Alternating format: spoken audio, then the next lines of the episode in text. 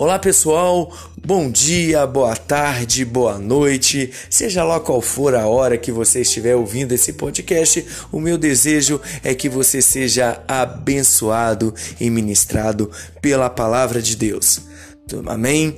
Então seja bem-vindo ao Oração Delivery Podcast, episódio número 2.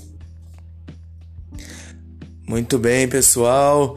É, antes da gente começar a trazer aqui o que Deus tem para vocês nesse dia, só eu gostaria de reforçar que o nosso podcast, o Oração Delivery Podcast, a partir de agora será duas vezes por semana.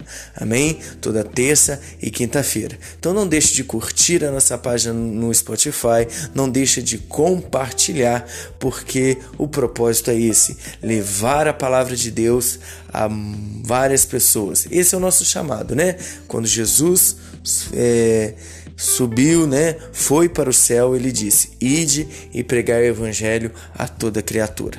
E levando essa mensagem de Deus, não deixa de ser uma forma de pregar o evangelho. E claro, você também vai ser ministrado, você vai ser edificado, porque é, vivemos, né, meu irmão, em tempos de, difíceis de combate. E um bom guerreiro, ele precisa se fortalecer, ele precisa de treinos, ele precisa de armas. E a palavra de Deus é, uma, é a melhor arma que nós temos para combater e se fortalecer contra os nossos inimigos.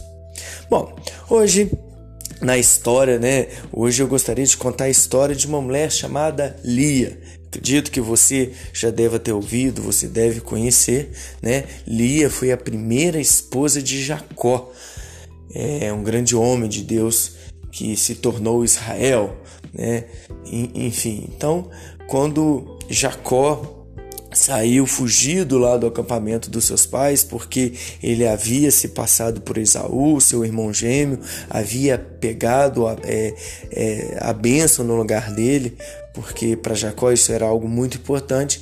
Isso gerou um conflito muito grande nele, um medo. Então ele foi aconselhado por sua mãe Rebeca que ele fosse para Arã, na cidade do tio, se refugiar ali e tentar encontrar uma esposa, montar uma família e voltar. Assim, ele poderia fugir de seu, se livrar de seu irmão Esaú. Então, chegando em Arã, ele conheceu Raquel, a filha mais nova de Labão, né? E ali foi amor à primeira vista. Né? Ele deixou-se levar pelas suas emoções, pelo seu coração, não quis ouvir a, vontade, a voz de Deus naquele momento e acabou se entregando e entregando o coração dele para Raquel. E vou falar que a história é grande, né? Vou falar de uma forma bem resumida. Raquel, ele te, acabou trabalhando sete anos de graça, como um trabalho escravo praticamente para Labão, para ter Raquel como esposa. Quando terminou os sete anos, Labão, ao invés de dar Raquel, deu Lia, a filha mais velha, porque, segundo ele, era tradição que as, as filhas mais velhas casassem primeiro do que as mais novas. Então, Jacó aceitou, mas o coração dele era de Raquel. Então ele trabalhou mais sete anos para enfim casar com Raquel. Mas o que nós queremos aqui é, frisar é na história de Lia. Lia era uma mulher triste, né? Ela tinha, ela era muito, é, tinha um, um, olhar triste. A, a, palavra diz que ela tinha olhos meigos, ela que não tinha brilho e que ela era muito desprezada, né? Principalmente por Jacó, né? Porque Jacó sempre deixou claro para ela que não amava ela, que a mulher da vida dele era Raquel, tanto que ele trabalhou mais sete anos para ficar com Raquel. Então Lia era uma pessoa muito desprezada, mas que conheceu o Senhor e que se converteu a Ele. Por causa disso, em sua eterna misericórdia e graça, o Senhor Deus abriu a madre dela e deu filhos para ela. Eu acredito que naquele momento ali Deus estava manifestando o poder dele e dizendo para ela: Minha filha, você pode ser rejeitada pelos homens, mas não é rejeitada por mim. Enfim, então, no geral, Lia teve é, sete filhos com Jacó, né? Seis homens e uma menina. No entanto, o que eu quero frisar aqui com vocês é o caminho e a direção que a Lia deu na vida dela que poderia ter sido diferente. Né? Lia, nos três primeiros filhos dela, que foi Ruben, Simeão e Judá, perdão, os três primeiros filhos dela foi Ruben, Simeão e e Levi, né? O quarto filho foi Judá. Só corrigindo aí. Então, nos três primeiros filhos dela, Ruben, Simeão e Levi, ela deu nomes porque ela achava que os filhos, que engravidando, que tendo filhos, ela teria o amor de Jacó. Só no quarto filho, com Judá, que ela teve um encontro com Deus e falou: Agora eu vou louvar ao Senhor. Nesse momento, ela para de ter filhos e ela, mesmo tendo quatro filhos, ainda não tem o amor de Jacó. O que, que ela faz? Bota a Zilpa, a sua serva, para se deitar, na tentativa de atrair a atenção e o amor de Jacó, que não vem, né? E, e ela começa a se começa a se questionar novamente, né? Volta a ter mais dois filhos e sempre na expectativa de que teria o amor de Jacó. Bom, qual a mensagem que nós podemos tirar disso?